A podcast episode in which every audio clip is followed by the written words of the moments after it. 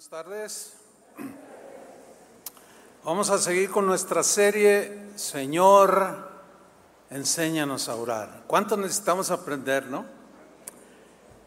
Pastor, Dios me bloqueó.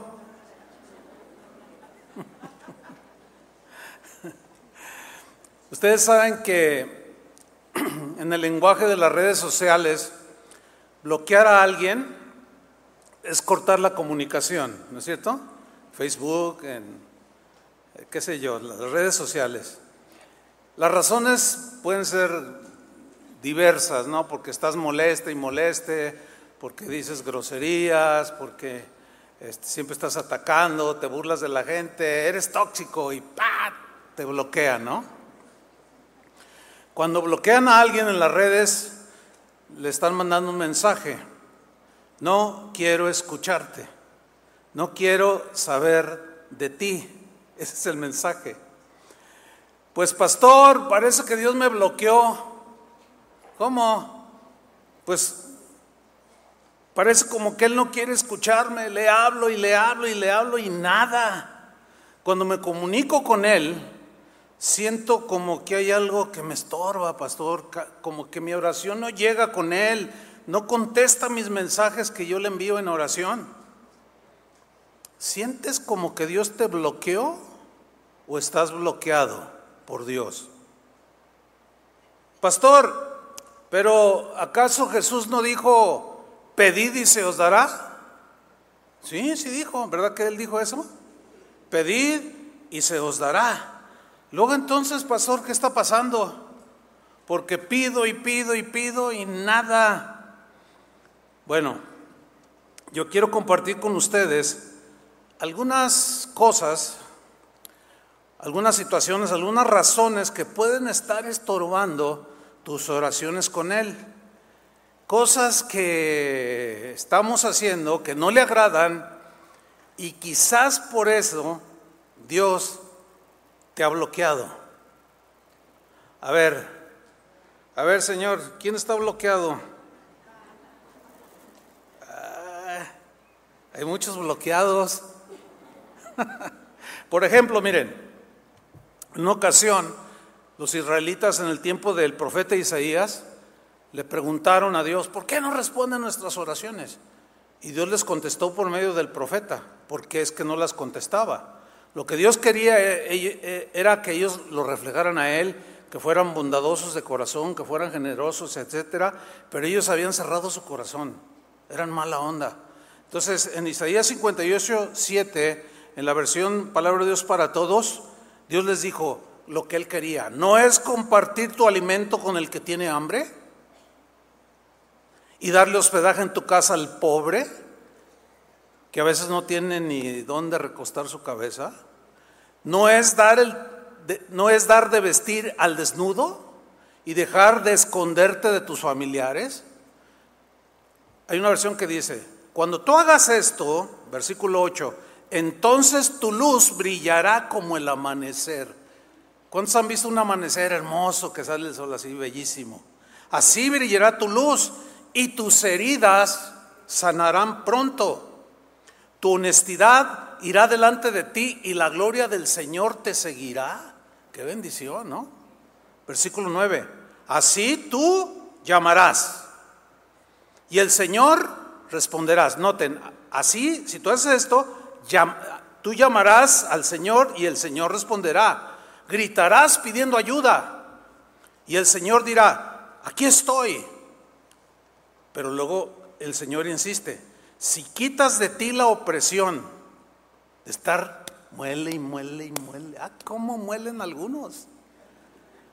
Eso hace que enfades a Dios y te bloquea. ¿Por qué? Porque molestas y molestas y molestas a los demás. Dice, quita de ti la opresión, el dedo acusador. Deja de estar acusando a los demás y céntrate en ti. No estés mirando los errores de los demás. Ya, párale. Porque por eso el Señor te puede tener bloqueado. Por eso es que tus oraciones no llegan.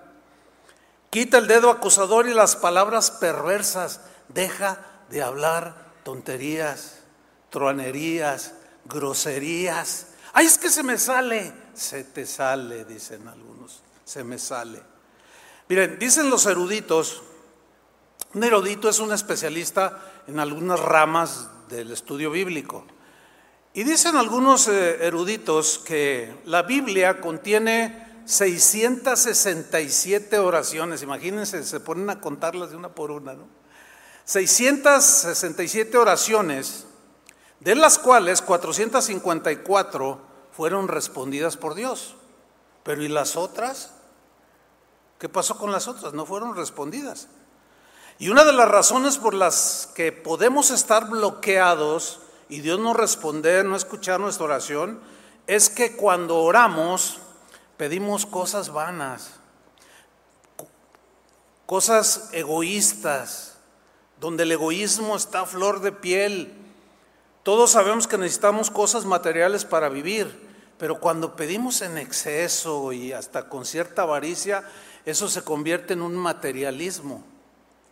Y ese tipo de oraciones, Dios las bloquea. Fíjate lo que dice Santiago en, el capítulo 4, versículo 1. Lo voy a leer en la versión Biblia en lenguaje sencillo. O como dijimos sarcásticamente hace ocho días, la Biblia en lenguaje simplón. Porque ya ven que algunos dicen, no, no, como que, necesito un consejo, pastor, ¿qué hago? Ore, ah, qué simplona su respuesta. Entonces les voy a leer en la versión simplona. ¿Ok? Dice Santiago 4.1. ¿Saben por qué hay guerras y pleitos entre ustedes? Les estaba preguntando a cristianos. ¿Cuántos cristianos hay aquí? Dice, ¿saben que hay guerras y pleitos entre ustedes? ¿A poco? ¿A poco los cristianos se pelean? Se me hace que no. ¿Ustedes qué creen? Dice, pues porque no saben dominar su egoísmo y su maldad. Mira, una persona egoísta está bloqueada por Dios. Una persona que, que deja salir la maldad del corazón, no la saca pero para que el Señor la borre, no, sino la saca para dañar a otros, ese cristiano está bloqueado. No tiene comunicación. Luego aparece la envidia, versículo 2. Son tan envidiosos, dice Santiago, que quisieran tenerlo todo. O sea, hay gente que siempre está queriendo todo, más y más, no está contento con lo que tiene. Y cuando no lo pueden conseguir, son capaces hasta de pelear. Yo he tratado muchos casos de herencias donde los hermanos cristianos, entre ellos la familia, se pelean por el dinero. Y se agarran y fuerte, ¿eh?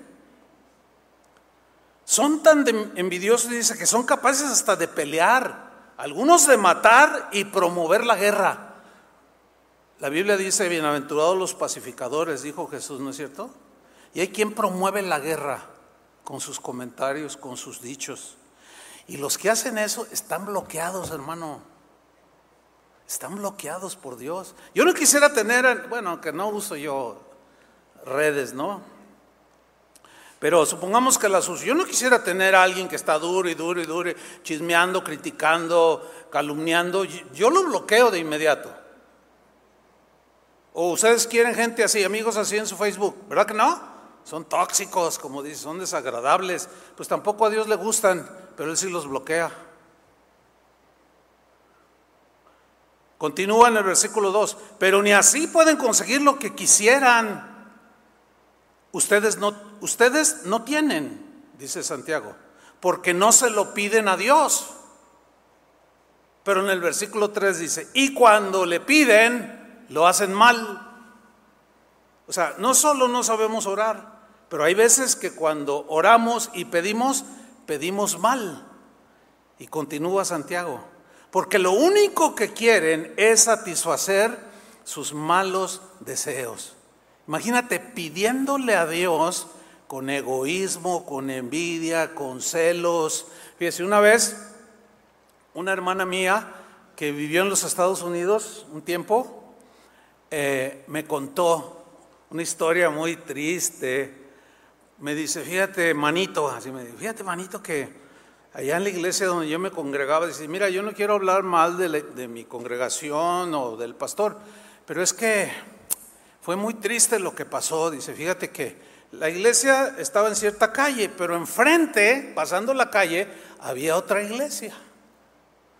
Entonces un día nuestro pastor, ahí en, el, en la plataforma, dijo, hermanos, no sé si ya se dieron cuenta que los hermanos de allá enfrente acaban de alfombrar toda la iglesia y trajeron unas alfombras bien bonitas. Hermanos, ¿a poco nos vamos a dejar? No, hermanos, nosotros vamos a pedirle a Dios que nos supla para traer unas ah, alfombras de, donde las fabrican allá en Egipto, en Luxor, allá donde son especialistas en fabricar alfombras. ¿O qué, hermanos? ¿No quieren una buena alfombra para la gloria de Dios? Y la gente, sí, amén, bueno, pues vamos a recoger una ofrenda. Y se pusieron a orar para que Dios les supiera, supliera y pusieron una alfombra. Yo pregunto, ¿Dios les contestó la oración? Pero entonces, ¿qué pasó? Lo que pasa es que motivó erróneamente el pastor al egoísmo, a la envidia, a la competencia, y la gente respondió. Ese tipo de acciones, por eso Dios bloquea. Pero ahí no paró el asunto. Pasaron unos meses, hermanos, fíjense que me acabo de enterar que los de enfrente acaban de comprar un piano muy bonito que suena, pero ya vi uno yo, ya fui a ver uno en la tienda de música, pero es el mejor piano que pueda haber en el mundo, de los mejores, cuesta 100 mil dólares. Hermanos, ¿quieren un piano como ese para alabar a Dios? Amén. Señor, concédenos ese piano. Fíjate nomás qué oraciones. Y compraron su piano negro de colas y... Uh, Impresionante el piano. Así oran muchos. Pero esos están bloqueados. Fíjate, una vez un pastor me lo encontré por ahí. Estábamos platicando y compartiendo algo de la palabra y me dice, pastor, quiero decirte algo muy desagradable. Y contarlo para mí también es muy desagradable. Eh, y aclaro, no todos las personas son iguales. Acuérdense que es malo generalizar, no es bueno generalizar. Pero me dice este pastor, fíjate que asistí a una reunión de pastores de aquí de la ciudad, en cierto sector, y estábamos orando, alabando al Señor, y empezamos a orar, a hacer peticiones y oraciones. Y de pronto un pastor dijo, hermanos, hay que seguir orando por Chuyo Olivares. Ah, sí, hay que seguir orando. Dice, ah, pues vamos a orar. Dice, hay que, hay que orar, dice uno de los pastores, para que caiga. Fíjense, ¿eh? esto es gravísimo. Dice, porque ese Chuyo Olivares es, es un obstáculo para el Evangelio, el crecimiento del Evangelio aquí en la ciudad. Híjole, la envidia es del tamaño de este auditorio. O sea, ¿a quién se le ocurre orar por un pastor para que caiga. Bueno, de eso hace más de 20 años, pues no les contestó la oración. Gracias, Señor. Aquí sigo. Sí, no, espérenme, espérenme, no, no, no, no, no aplauden en este caso. Más bien, hay que orar por esos hermanos. Están bloqueados, sin duda, están bloqueados por Dios. ¿Cómo se les ocurre hacer semejante oración. Yo no estoy generalizando, ¿eh? son unos cuantos ahí. Pero es muy triste eso. Supuestamente un pastor enseña a orar a su gente. Eso no es enseñarle a orar, eso es enseñarles el odio, el rencor, promover el egoísmo y la envidia. Por eso están bloqueados. Otra razón por la que puedes estar bloqueado por Dios es por negar precisamente ayuda al necesitado. Dice Proverbios 21:13, el que cierra su oído al clamor del pobre, porque el pobre clama porque necesita comer, necesita vestir, dice, el que cierra su oído, otra versión dice, el que cierra su corazón y no ayuda al pobre, también él clamará, algún día clamará algún día se le va a ofrecer y no será oído. ¿Por qué no será oído? Porque está bloqueado. Porque cerró su corazón. Por eso Dios no lo oye. Ustedes saben todo lo que pasó en Acapulco hace un, hace un par de semanas. Y se les hizo un aviso a todos ustedes para apoyar la necesidad de nuestros hermanos. Hay una casa de oración y pues mucha gente damnificada. Y gratamente yo, yo le doy gracias a Dios porque respondieron. Porque las necesidades de los hermanos de alimento han sido suplidas con lo que ustedes generosamente dieron. Dios los va a bendecir, Dios los bendiga. Ese es mi deseo y mi oración. Que Dios los bendiga y les multiplique y les triplique, porque el que le da al pobre, a Dios le presta y Dios se lo vuelve a regresar. Y, pero ahora sigue otra etapa, que ya tenemos un fondo, porque ahora ya, ya no solo es la comida. Varios de los hermanos perdieron los techos de sus casas, sus muebles. Ciertamente el gobierno les está ayudando, pero eso no significa que nosotros no los vayamos a ayudar y los vamos a ayudar con lo que ustedes generosamente han sembrado. Sin embargo, es muy probable que algunos de ustedes cerraron su corazón, pudiendo, teniendo, pero cerraron su corazón. Quiero decirte algo, estás bloqueado. Estás bloqueado por Dios. Ahorita te tiene bloqueado en su red. ¿Por qué? Ahí está, clarísimo. El que cierra su oído al clamor del pobre, también él clamará y no será oído. No quiero escucharte. Estás bloqueado. Y bueno, hago un llamado para los que pudiendo no hicieron absolutamente nada. Esto es parte de la labor pastoral. Cuando Pablo le dijo a Timoteo, que la palabra del Señor es útil para enseñar, para redarguir, para corregir, para redarguir. Yo los estoy redargullando, en este momento. O sea, estoy poniendo una verdad que es ayudar al necesitado y estoy redarguyendo por los que pudiendo haberlo hecho, no lo hicieron. Estás bloqueado ahorita. Y cuando tú clames, pues estás bloqueado. No vas a poder tener comunicación con el Señor. Ahora la Biblia dice que dé cada uno conforme a lo que tiene, no a lo que no tiene. Alguien puede decir, no, pastor, pero yo nada más tengo 10 pesos. Hermanos, lo poco de muchos se hace mucho. Lo que Dios ve es el corazón, la intención. Una vez eh, estaba yo en mi casa, hace ya bastantes años, unos 20, 25 años, ya hace muchos años de esto. Y tocan a la puerta y pues era un hermano. Eh, al momento cuando lo vi yo no lo identifiqué, pero pastor, buenos días. Ah, pásate. Me dice, no, nada más vengo a decirle algo. Le digo, ah, sí, dime hermano. Eh, el domingo anterior habíamos pedido que donaran ropa para llevar a algunas personas necesitadas. Y la gente, como siempre, gracias a Dios, es una, congregación generosa, pues la gente trajo, pero este, este hermanito me dice, yo solo vengo a decirle una cosa. Le digo, a ver, dígame, a mí no me va a sacar ni un centavo. me dejó así frío, ¿no? Ay, le digo, ¿y de cuándo acá yo le ando sacando a usted un centavo? ¿O sabe usted de alguien que yo le he sacado dinero para provecho mío? No, no, yo nada más le vengo a decir, porque los pastores son bien pediches. Se la pasan pidiendo y pidiendo y pidiendo y luego se enriquecen, pero a mí no me va a sacar nada. Yo le dije, mira hermano, quédate con todo lo que tienes. No des nada. Quédate con todo lo que tienes. O sea, ese hermano, hasta la fecha, tal parece, está bloqueado.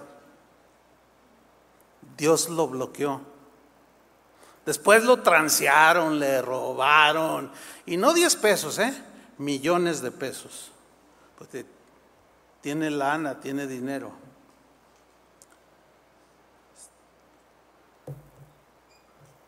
Otra razón de estar bloqueado por Dios es, fíjense, por violencia familiar. ¿Cómo está eso? Sí, por maltrato familiar. Hay padres que maltratan a sus hijos, no saben cómo educarlos, pero tampoco se, se abocan a, a estudiar, a prepararse para saber educar a sus hijos y quieren que el pastor se los eduque. No, eso les corresponde a ustedes. Nosotros los educamos a ustedes con la palabra de Dios y ustedes los educan a sus hijos. ¿Sí o no? Imagínense yo en cada casa, allí, porque luego llegan, pastor, a ver, dígale a mi hijo, que no, dígaselo usted. O sea, eso no me corresponde a mí, ¿sí lo entienden o no? Eso eh, a mí no me corresponde. Yo tengo los míos, yo voy a criar los míos. Yo ya tuve mis broncas. Usted enfrente las suyas. Yo nada más le digo lo que dice la palabra de Dios, pero fíjese que en Estados Unidos hicieron una encuesta, y como es el país de las encuestas, pues de ahí nosotros tomamos referencia. Y, pues dicen que en México hay más machismo que en los Estados Unidos, no lo sé. Pero la encuesta era respecto a la violencia familiar entre los cristianos en los Estados Unidos. Ah, el resultado fue, fue terrible, hermanos. Un gran porcentaje de los cristianos en Estados Unidos y por supuesto aquí en, aquí en México y en Guadalajara también, y no sé si aquí entre vosotros hay alguno que es violento con su esposa, que le habla muy fuerte, la ofende, continuamente la menosprecia, la ningunea, le dice cosas ásperas o no le hace caso y en algunos extremos las golpean. Mira lo que dijo el apóstol Pedro al, respecto. Primera de Pedro capítulo 3 versículo 7. Leamos con atención este versículo, ¿eh? porque puede ser la razón del por qué estás bloqueado, varón. Dice, vosotros maridos, aquí hay un buen número de maridos, los estoy viendo. Vosotros maridos, o sea, es para, para nosotros, yo estoy incluido. Igualmente, vivid con ellas sabiamente, o sea, con tus esposas, dando honor a la mujer como a vaso más frágil. La mujer, por diseño de Dios, es más frágil, es más sensible, sus sentimientos son más, es más sentimental la mujer, es, la mujer es más fácil de embaucar por su diseño, por lo sensible que son. El hombre es más como somos hechos del barro, de la tierra somos más, usted, ah, échenme al diablo, este, ¿verdad? Eh, yo acá soy bien fuerte y, somos como más rudos, ¿verdad? Y es al, varón a, a, quienes Pablo les escribe y les dice, esposos, no sean ásperos con sus esposas. O sea, la aspereza es, es, ah, eres una tonta, eh, y siempre estás haciendo violencia física, y si no es eh, verbal, si no es que hasta física. Entonces dice Pablo, eh, Pedro, den honor a la mujer como vaso más frágil, como a coherederas de la gracia de la vida. O sea, ellas mismas, ellas a ellas les alcanzó el sacrificio de Jesús en la cruz. Ellas valen lo mismo que el varón. ¿Cuántos dicen amén? O sea, somos iguales, somos seres humanos hechos a su imagen y semejanza. Pero luego mira la, última frase del versículo. Esa es la razón por la que Pedro escribió esto. Para que vuestras oraciones no tengan estorbo.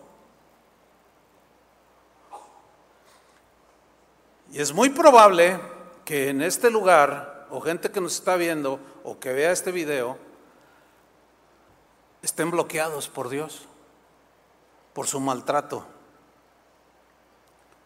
Esto es serio, porque el varón como cabeza del hogar es el que debe de suplir.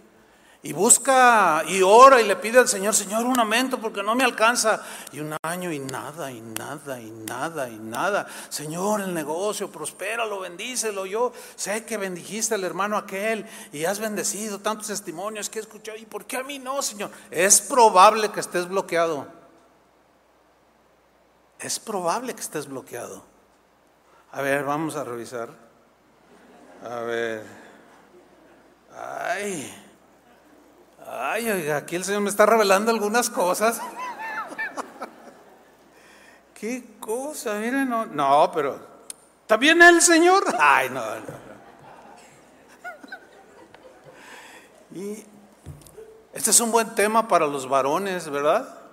Es más, de hecho, en la mañana que estaba leyendo esto, dije, no, de aquí voy a hacer un tema que se va a titular Maridos bloqueados. Obvio, al estar bloqueados, Dios no te escucha, no contesta tus oraciones. Y no solo tú sufres, sufre tu esposa y tus hijos. Y hasta los que te rodean los afectas por tu carácter tan horrible que tienes. Porque estás bloqueado, la gracia de Dios no te llega y no puedes en tus propias fuerzas. Fíjense, el mismo versículo, en la versión al día, 1 Pedro 3.7 dice, esposos, aquí utiliza una palabra eh, muy interesante, dice, sed comprensivos en vuestra vida conyugal tratando cada uno a su esposa con respeto, ya que como mujer es más delicada, fíjate esta traducción más clara, ya que como mujer ella es más delicada, así nada estorbará vuestras oraciones. En la versión en lenguaje sencillo se lee así, los esposos sean comprensivos con sus esposas. Aquí lo traduce también utilizando la palabra sean comprensivos. ¿Por qué lloras? Ah, no me gusta ver a las mujeres llorando, vieja chillona. Ay, hermano. Es que, ¿sabes una cosa? Es que como la mujer es más frágil, a veces las encuentra uno llorando. Pero sé comprensivo. O sea, tú como marido tienes que meterte a estudiar cómo es que Dios diseñó a la mujer. ¿Y por qué la mujer es así? La mujer es muy sensible. Pero eso de, ser tan incomprensibles, de que ella está en un momento, a lo mejor le avisaron que su mamá está enferma, tú no sabes, y ella está llorando. Así son las mujeres, hermano. Tienes que tratar de comprenderlas. Esto se llama empatía, o sea, tratar de ponerte en su lugar de ella. Y en lugar de regañarla por lo que de por qué está llorando, no seas chillón, a mí no me gustan las mujeres chillonas. No, no, varón. No hay que ser tan agresivo. Trata de ser comprensivo. Es más, a veces no necesitas ni de decirle nada, simplemente abrázala. ¿Verdad, señoras?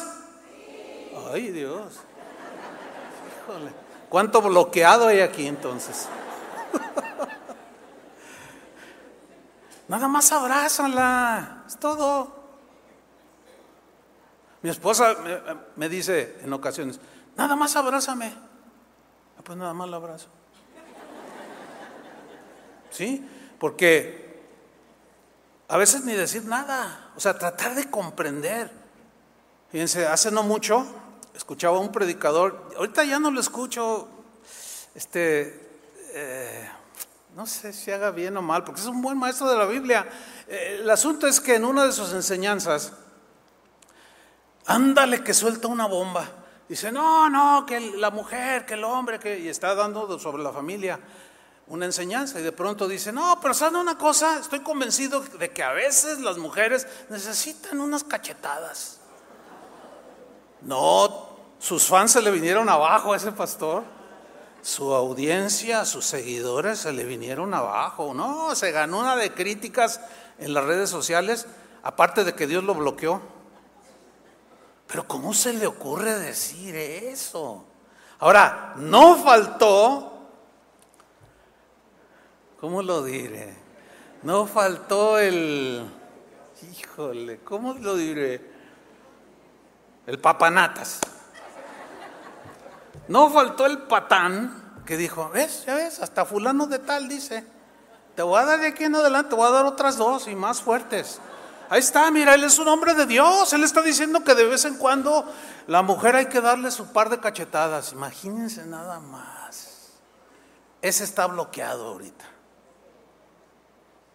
Está bloqueado. Porque ni se ha disculpado, pastores muy respetables le llamaron la atención, como fue público, públicamente le dijeron, oye pastor, bájale, ¿cómo se te ocurre decir eso? Y hasta ahorita no ha dicho nada, o sea, él sigue creyendo, no quiero hablar con su esposa. Porque quién sabe cómo la trate. Podrá ser un teólogo de los mejores que viven en la actualidad. Bueno, eso dicen que es de los mejores, ¿no? Pero está bloqueado el tipo. ¿De qué le sirve ser el gran teólogo si maltrata a su esposa? Qué triste, ¿no? Fíjese, una vez eh, estaban unos hermanos platicando por ahí y uno le preguntó, pues ya ve que hay, hay, gente así como, le ha tocado gente que le suena el teléfono, luego, bueno, sí, no, al rato voy, no, si los ha oído, que todo mundo se entera. Híjole. Digo, por favor, si, ustedes de esos, no sea más, más prudente, oiga, porque todo se oye. y pues ándale, ¿no? Oye, ¿y, tu esposa cómo está? Y este hermano, en lugar de responder así con prudencia y con voz pues modulada y todo, dijo, no, ya me dejó. ¿Cómo que te dejó? nunca se quiso entregar a Cristo por pagana y me abandonó y me dejó ahí todo y se largó. ¿Cómo que se te fue la esposa? Pues sí, se va, ah, qué caray, hombre. Ay, este hermano, bueno. Pasa un tiempo y, y un hermano me dice, oye, oye, pastor, ¿Te acuerdas de aquella plática que pues, varios oímos? ¿Qué crees?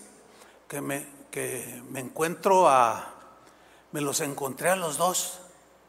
Le digo, ah, ya se juntaron o qué? Dice, no, no, lo que pasa es que pues están en el divorcio, en el asunto del divorcio. Pero entonces como él había dicho que ella no era cristiana, pues yo cuando lo saludo le digo, ella es, dice, sí, ella es mi esposa.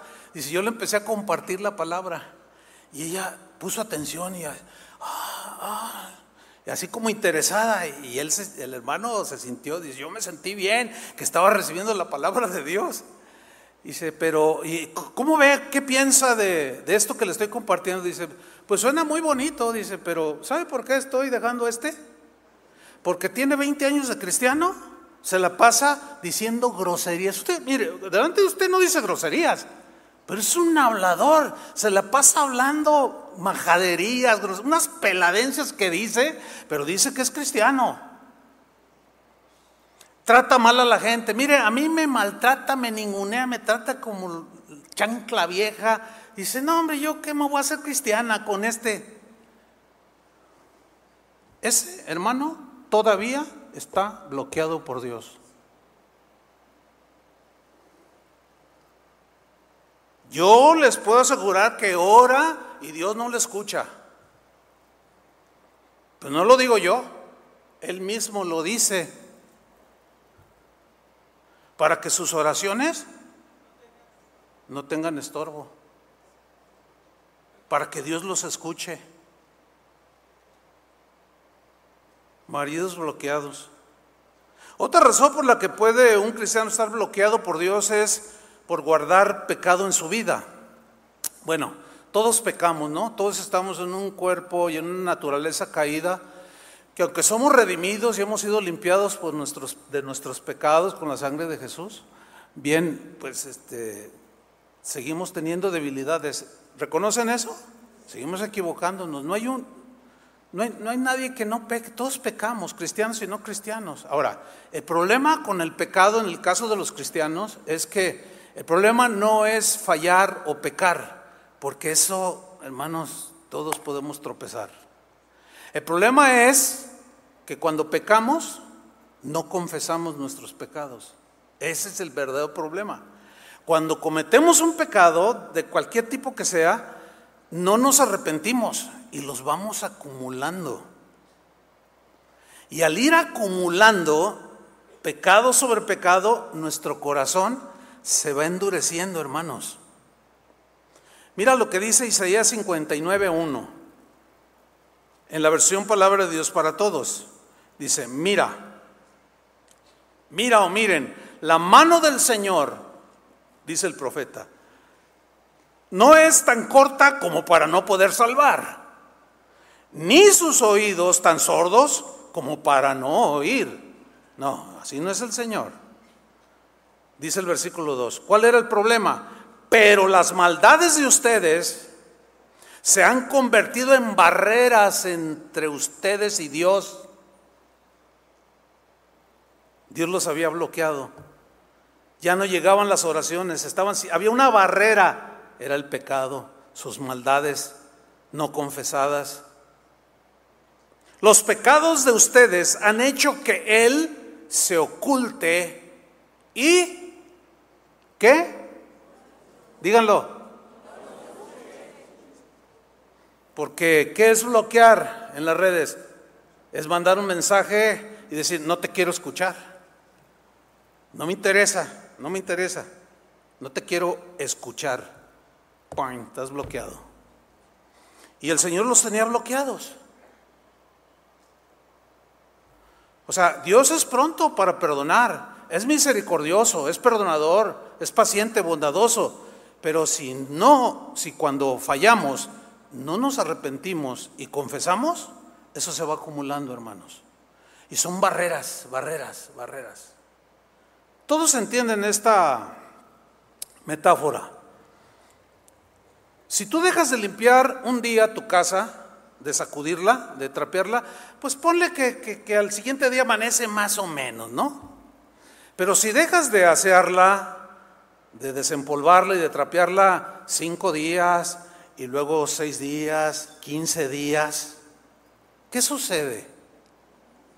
Todos han entrado a una casa en la cual se van a cambiar o, van a comprar, pero nadie la ha atendido por un mes. ¿Cómo la encuentras?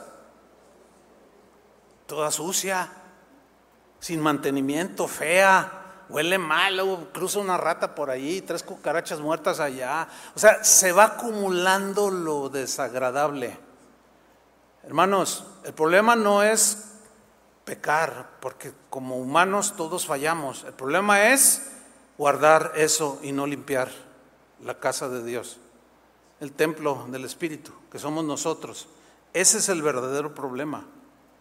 Y eso crea una barrera entre Dios y nosotros, que puede ser derrumbada cuando confesamos nuestros pecados.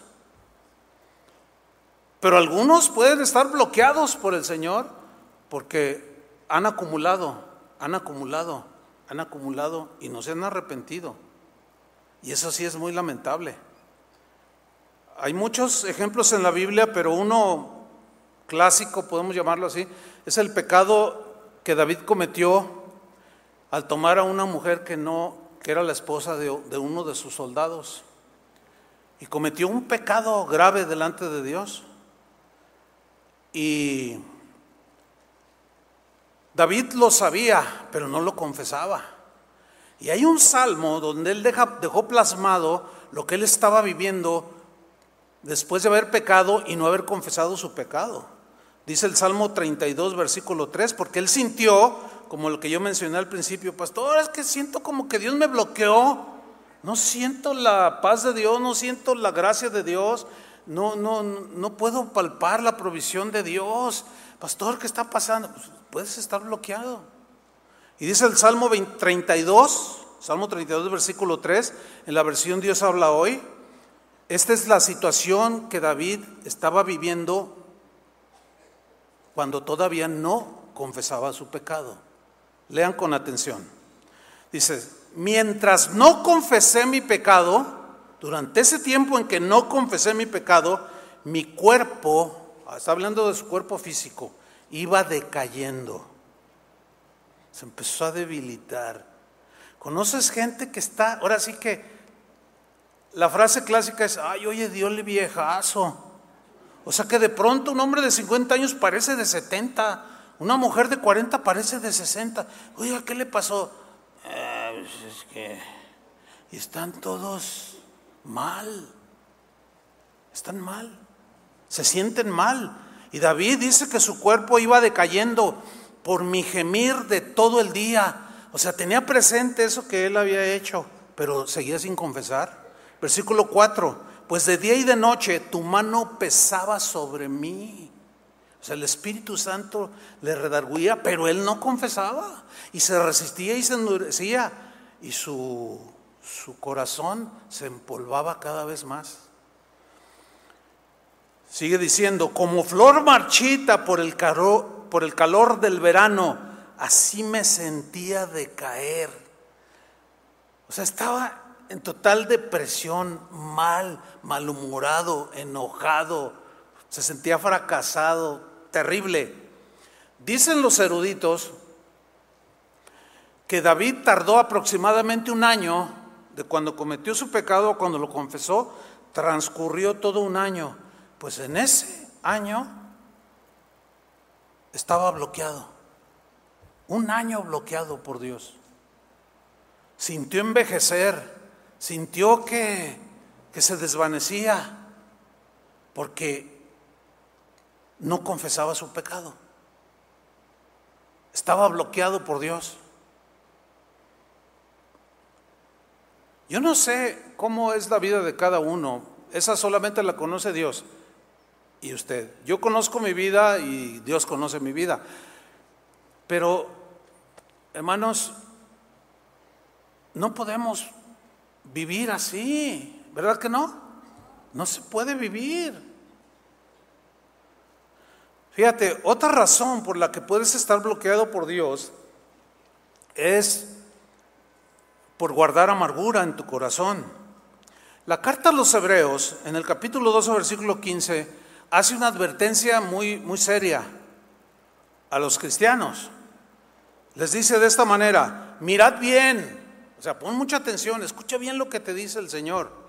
No sea que alguno, alguno es cualquier cristiano, no sea que alguno deje de alcanzar o de recibir la gracia de Dios. ¿Qué es la gracia de Dios? Es el favor de Dios, es el empuje de Dios, es la bendición de Dios, es la prosperidad de Dios, es la paz de Dios, es el contentamiento de Dios, es, es esa satisfacción que siente un cristiano cuando su relación está bien con Dios. Porque todo se nos es dado por gracia, ¿sí o no? La salvación es por gracia. Todo lo que tenemos es por gracia. Las habilidades, dones o talentos que tengamos son dados por Dios por gracia. Por eso es el Dios de toda gracia. Bueno, fíjense lo que dice. Miren bien, cuídense. No sea que alguno, algún cristiano, vamos a ponerle ahí, o algún hermano de casa de oración, más específico, deje de alcanzar la gracia de Dios, el favor de Dios, la bendición de Dios, que brotando alguna raíz de amargura, brotando, es la, idea es que ha germinado una semilla que cayó allí, en el corazón, una semilla de por alguna herida que te causaron, un fraude, una calumnia, un, un facebookazo, todo lo que ya hemos dicho, y eso dañó tu corazón y fue como sembrar una semilla que tú regaste con agua bendita para que creciera y todos los días la regabas y la regabas porque al regarla empezó a germinar. Sí, pero va a haber, va a haber. Señor, mátalo. Señor, ¿por qué esto? Y todos los días alimentabas y regabas esa semilla y la regabas y la regabas. Pues un día germinó. Salió una plantita chiquita y empezó a crecer y tú la seguías regando y la seguías regando. ¿Entiendes el doble? ¿Verdad? Y tú la seguías alimentando con agua, porque las plantas se alimentan con agua. Y el terreno del corazón, pues es tierra fértil. Lo que siempre es en tu corazón se reproduce ahí. Y tú seguiste regándola y siguió creciendo esa raíz de amargura. Miren, es más fácil arrancar una planta cuando está pequeña que cuando es un tronco. ¿eh? A mí que me gusta la jardinería, me ha pasado. Yo eh, eh, cuando cuido allí el jardín, hay plantas que salen que no deberían estar ahí, estar ahí porque son, pues no, no están son plantas así del campo, ¿no? Entonces cuando están así pequeñas, pues nomás las arranco. Un día planté un pino en la esquina así del, del patio de mi casa. Era un pino de esos no sé cómo se llaman, pero ustedes los van a identificar. Son delgados, no es el panteonero, ¿eh? no, no, es ese. Son unos pinos que crecen este, con, con pues unas ramas así, luego se van haciendo así, bien bonitos que son, pero alcanzan unas alturas de 15 a 20 metros. ¿Sí los han visto esos? Bueno, a mí se me ocurrió plantarlo en la esquina de la casa. Y bueno, tengo mis vecinos, el de la izquierda y el de atrás. Entonces, un día el vecino, de esto ya hace muchos años, me dice, oiga vecino, ese pino eh, cuando crezca va a ser peligroso porque caen rayos, se afloja la tierra, algo puede pasar y se derrumban y como estaba levemente inclinado con el vecino de atrás, dijo, ay vecino, pues este, pues yo creo que tiene que hacer algo. Y yo vi el pino y dije, no, sí, pero el pinito en ese tiempo estaba como de dos metros veinte más o menos, como de este tamaño. Y, ah, sí, no, no, tienes razón, porque yo los conozco y esos sobresalen en muchos lugares, seguramente los ha visto. Entonces dije, no, pues este pinito, pues ahorita me lo he hecho, ¿no? Y, y según yo, porque pues tenía el tronquito todavía tiernito, ¿no? Entonces lo agarro así, según yo, y le hago, no lo moví un centímetro. Dije, ah, no, y le hago, tap, según yo para quebrar el tronquito, pues que no me rebota. Entonces le, le hablo al jardinero, le digo, oye, este, necesito sacar un, arbolito allí que me, que me puede dar problemas. A ver, a ver, digo, ah, ahorita me lo he hecho y hace lo mismo. ¿Saben cuándo lo sacó? No pudo. Tuvimos que escarbar los dos como medio metro para después meterle hacha y cortarlo desde la raíz. Fíjese todo lo que nos costó. Algunos han dejado crecer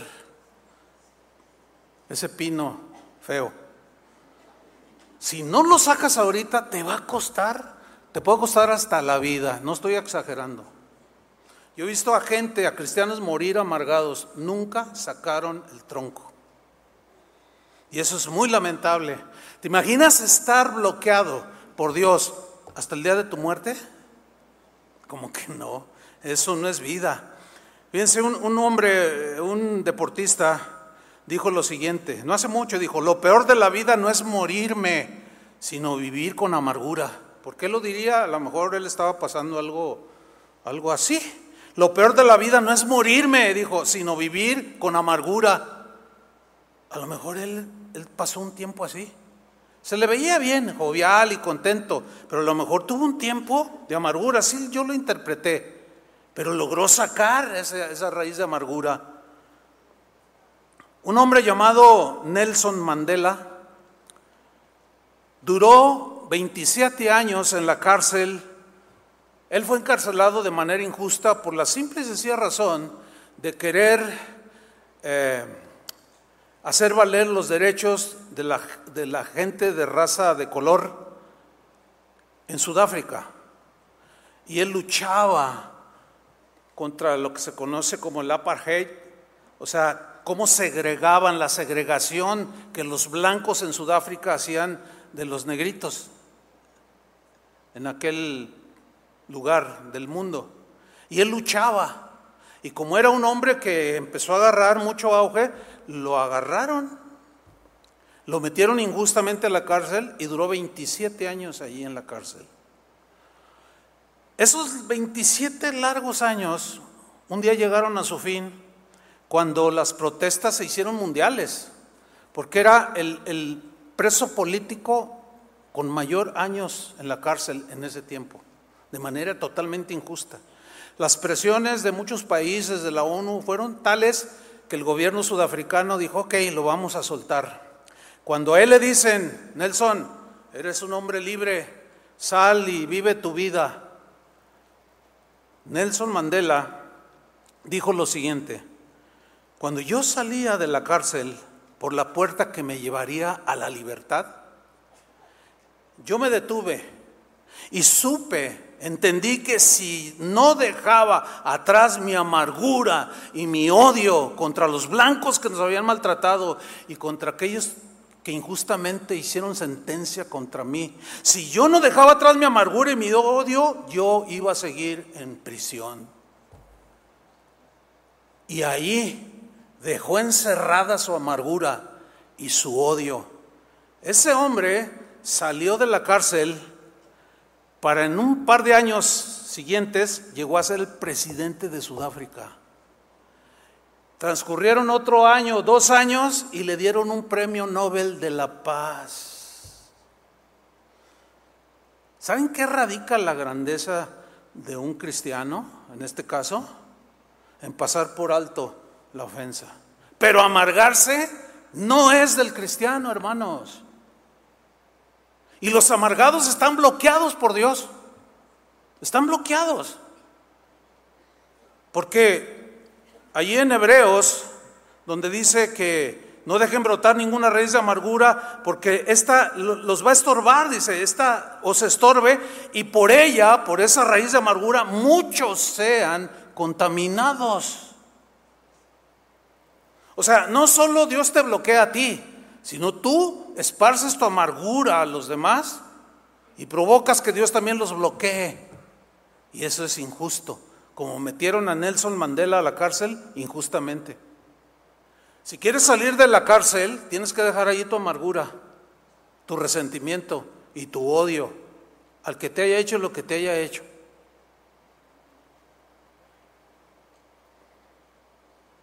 Y salir de allí para vivir la vida en libertad, la libertad con que Cristo nos hizo libres, hermanos. Pero quizás estás bloqueado porque tu corazón Miren, cada vez que yo hablo de, este tema así específico, la, amargura y el perdón, que hago un llamado al final, siempre se llena el frente, siempre, a donde quiera que vaya. Yo digo, híjole, no cabe duda que es de las luchas más fuertes que todos los seres humanos tenemos, y también los cristianos. El, asunto es este, que al ser cristianos, se supone que entendemos que eso no debería de ser. Todos lo entendemos, ¿sí o no? No debería de ser. No deberíamos estar amargados. Pero hay muchos amargados. Y hoy yo les vengo a decir, mira, si tú continúas así, vas a, vas a continuar bloqueado por Dios. Por eso no te escucha. Y todavía más, estás contaminando a los demás. No es justo. No es justo llevarte entre los pies a gente inocente. Todo porque tú estás amargado por lo que te hicieron. Alguien me escribía, no hace mucho, pastor, yo tengo un odio porque habían matado un familiar de él, de esta persona, de este hermano, un cristiano. ¿Y ¿Cómo que mataron a un? Sí, le hicieron esto y lo asesinaron y, y ay, fue bien feo y, yo odio y quiero ver que se pudra en la cárcel el asesino. Y, yo le decía, mira, o sea, de una manera prudente porque yo sé que es, un, es una situación sensible, ¿no? Y yo de manera prudente y con mucha, pues, este, paciencia y en un buen tono, no, pero mira, acuérdate. Yo trataba de hacer reflexionar al hermano para que perdonara al asesino. sí, como usted no le han matado, pero el día que le maten, ah, yo entiendo, es fuerte, ¿no? Sin embargo, yo insistía, no, mira, perdona, perdona. No, que no sé qué, que yo lo veré, ya pagué, quién sabe cuánto dinero para que la policía lo agarre. Esto sucedió en otro país y ya andan detrás de él y que no sé. Y, me volví a escribir y, y ore por mí. Le decía, mira, sí oro por ti, pero también tú tienes que reaccionar bien. Un día alguien me manda un video bien impactante, pero yo sé que era, era como Dios quería que yo usara ese video para enviárselo a este hermano, porque resulta que en ese video es el juicio de un de una mujer policía en los Estados Unidos, que llegó después de una jornada de 24 horas, llegó cansada a su departamento y llega y saca su llave, mete la llave y cuando abre ve desorden, ella era, es una persona muy ordenada, inmediatamente saca su pistola, ¿no?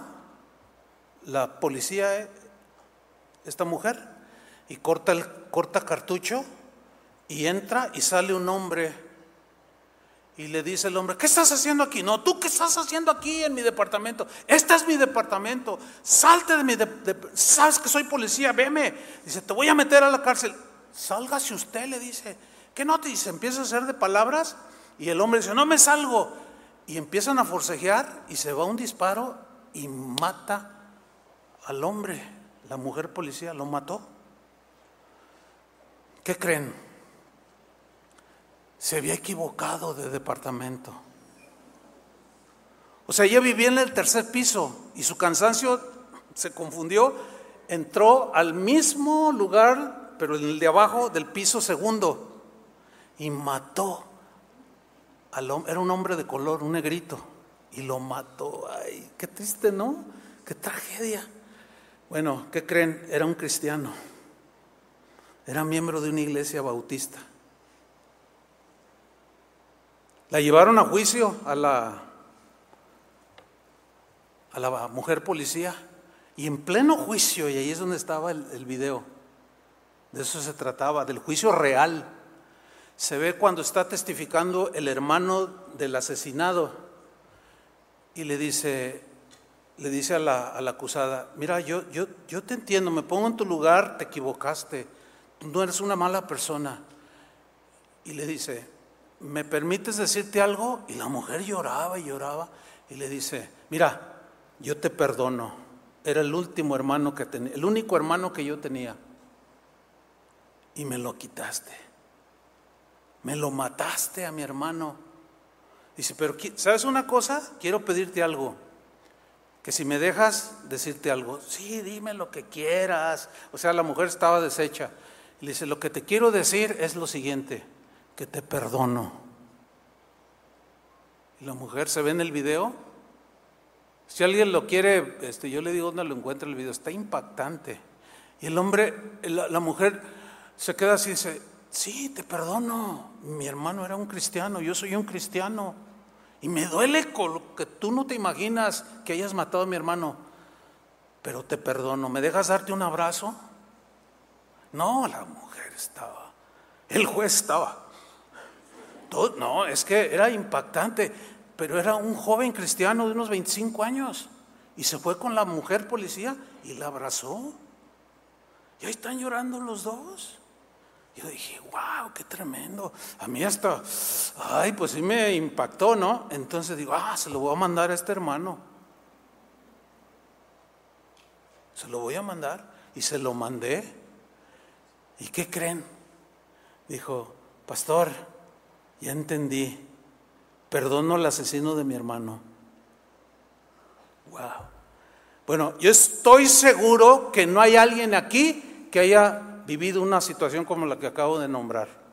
O sí, probablemente sí, pero no lo sé, pero la mayoría no y siguen amargados. ¿Qué pasó ahí? Siguen amargados. Están bloqueados, hermanos, están bloqueados.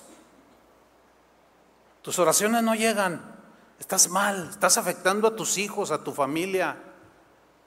No, ya, mira, ahorita, Señor, lo desbloqueamos. Sí, mira, tan fácil como pedir perdón.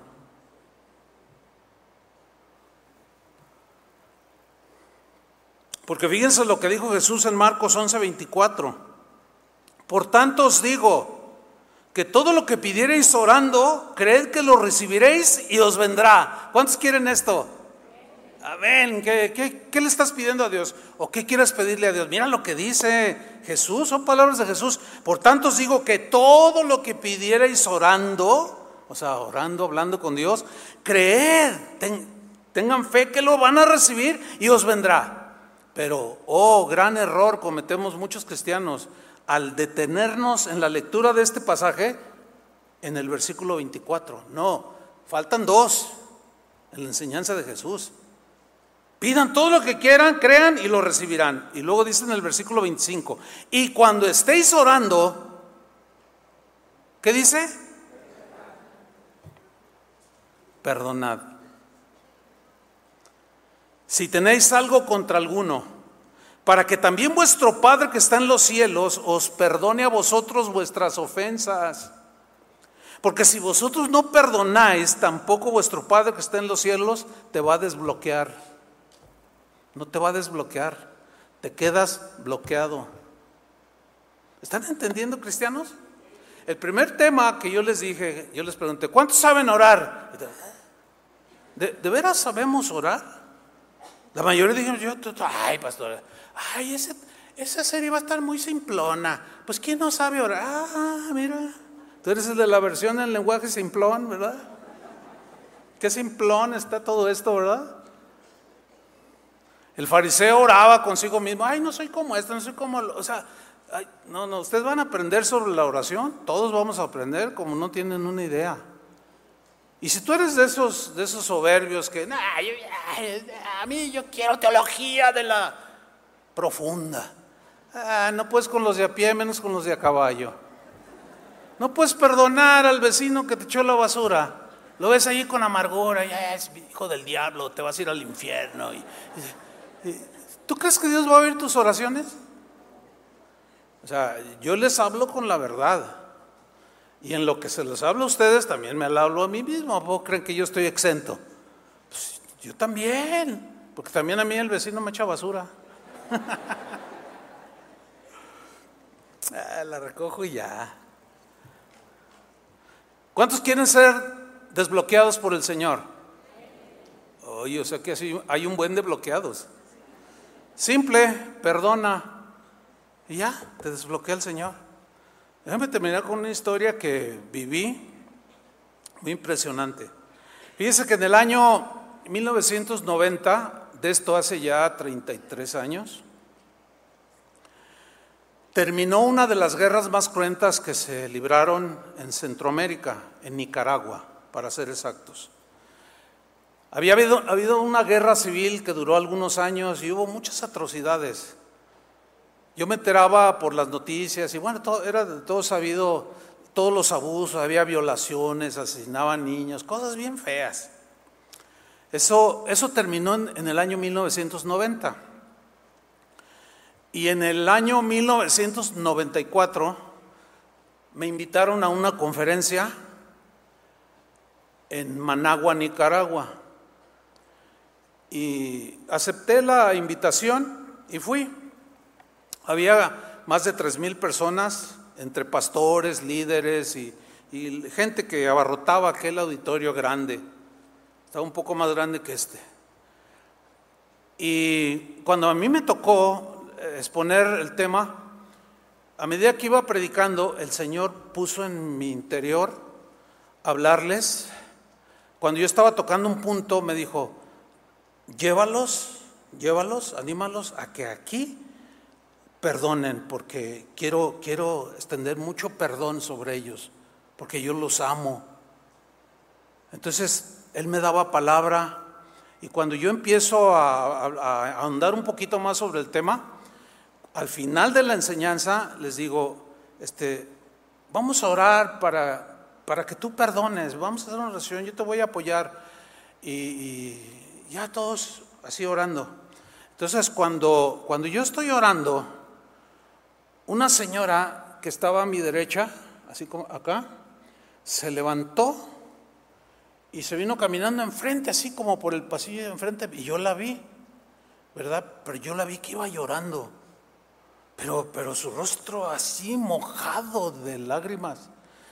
Entonces vi que se para enfrente de un hombre alto, más o menos de mi estatura, pero así muy fornido, y con el corte de pelo estilo militar. Entonces yo la estaba viendo mientras oraba y yo vi cuando ella lo miró y algo le estaba diciendo y el hombre hacía nada más.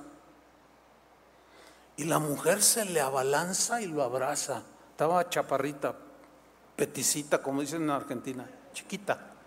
Y se le abalanzó y el hombre así y empezó a llorar y a gemir y a llorar y a llorar. Y yo dije, ay, bueno, pues ser su hijo, ¿no? Este, y, de repente la gente, unos de acá se paraban y venían con los de acá, y luego se juntaban cinco allá, y luego diez, y yo, ya, yo ya había terminado. pero los que habían organizado fueron muy sensibles y, permitieron que el Espíritu siguiera trabajando en los corazones de las personas. Se alargó una hora más, se invadió el terreno del siguiente predicador, pero eh, era un mover del Espíritu Santo. Cuando ya finalmente hay un receso, la señora que se atravesó viene conmigo y me dice, pastor, quiero agradecerle la palabra que nos trajo. Dios me... Le digo, oye, este, pero ¿quién era el, hombre? Dice, mire, ese, ese fue un soldado de la guerra. Dice, yo vi cuando mató a mi marido. Yo, ¿cómo? Dice, sí, yo lo vi. Y yo lo vi a los ojos. Le dije, nunca se me va a olvidar tu rostro. Y voy a hacer lo posible por vengarme y cuando te vuelva a ver te voy a matar, le dijo la señora. Y dice, y él se burló de mí. Y cuando llegué a la conferencia, que lo veo, yo estaba luchando porque yo vi cuando asesinó a mi marido de una manera a mansalva. Pero después de oír lo que Dios me estaba diciendo, pues fue la primera. Y fue a decirle, y el hombre, por eso estaba así el hombre. Le pidió perdón ella a él y él, no, tú perdóname. Pero era la guerra, sí, pero no tenías por qué haberme lo matado. Y estaban ahí dialogando y luego otros por acá y otros por allá. No, pastor, mire, este hombre yo vi cuando violó a mi hija. Allí ya por alguna razón ya eran cristianos todos los que estaban ahí. Pero habían guardado mucha amargura y resentimiento.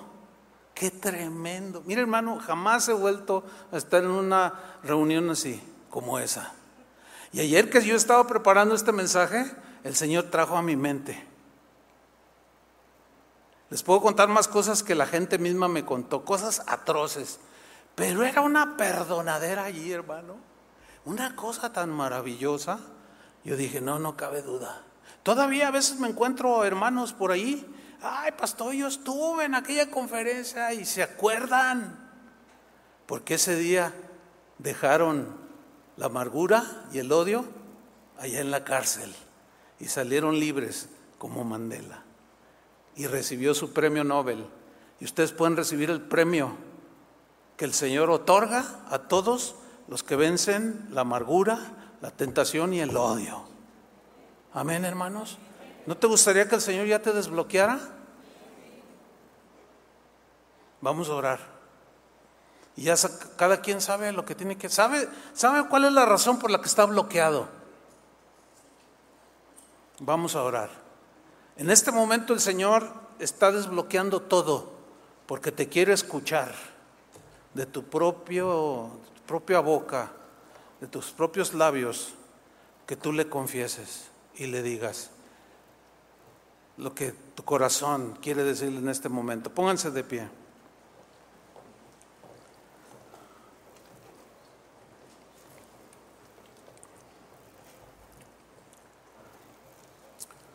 Fíjense, en los tiempos de los profetas antes de Cristo, una vez Dios se quejó, en los tiempos de Zacarías, de uno de los profetas de Dios, y su queja era, la queja de Dios era que por qué no lo escuchaban, que por qué no obedecían a su palabra. Y por medio del profeta Dios les dijo, como ustedes no me escuchan, a mí, cuando ustedes clamen a mí, yo no voy a escuchar tampoco. Tampoco yo los voy a escuchar. Ustedes no me quieren escuchar, yo tampoco los voy a escuchar. Eso es, eso es muy fuerte. Porque esa es otra de las cosas que nos pasan. Hoy han escuchado otra vez, por enésima vez quizás, algo que Dios te ha estado hablando y hasta ahorita no has hecho nada. Pero yo no sé cuántos de ustedes de aquí en adelante van a, van a dejar todo eso. ¿Cuántos lo van a hacer? Levanta tus manos al cielo y dile, Señor, ayúdame, perdóname, pero díselo de corazón. Dile, Señor, ayúdame, perdóname. Soy, tú entiendes esto, Señor, soy humano, eh, pero me he dejado llevarse por mis deseos, he pedido mal, He guardado raíz de amargura, he acumulado basura en mi corazón, he contaminado a otros, pero limpia mi corazón, Señor. Desbloquéame. Quiero de aquí en adelante que cuando yo te hable, Señor, tú me respondas. Que no me dejes con la palabra en la boca. Porque yo te necesito, Señor. Necesito tu gracia. No puedo avanzar sin tu gracia, Señor. Ayúdame, ten misericordia. En el nombre de Jesús. Gracias, Señor.